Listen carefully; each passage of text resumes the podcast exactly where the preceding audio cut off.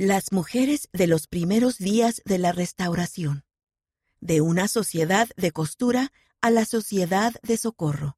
Por Patricia Lemon Spilsbury, Departamento de Historia de la Iglesia. ¿Qué podía hacer Margaret Cook para contribuir a la construcción del templo de Nauvoo, siendo una hermana soltera de recursos limitados? A principios de la década de 1840, los santos de Nabú eran pobres y los medios eran escasos.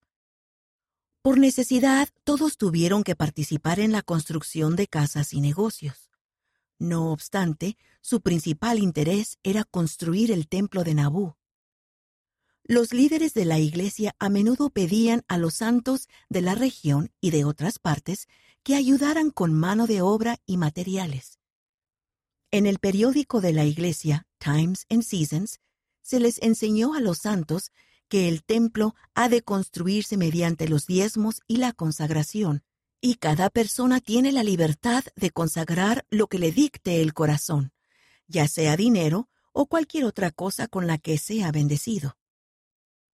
Los líderes de la iglesia también los instaron a que donaran ropa de cama, calcetines, mitones, zapatos, ropa de todo tipo y suministros en general, a fin de brindar comodidad a los trabajadores durante este invierno.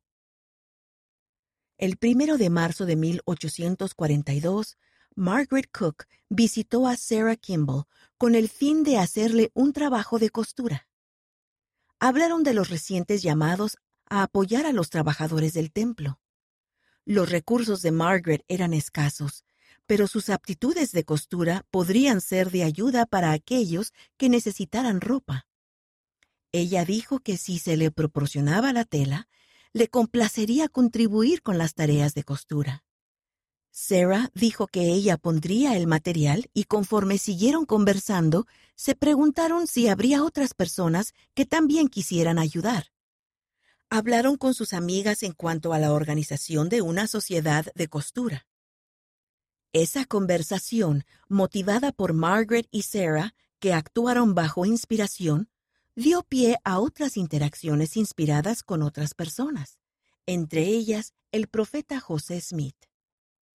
En respuesta, el Señor le dijo a su profeta que tenía algo mejor para las mujeres e inspiró a José a organizarlas de acuerdo con el modelo del sacerdocio.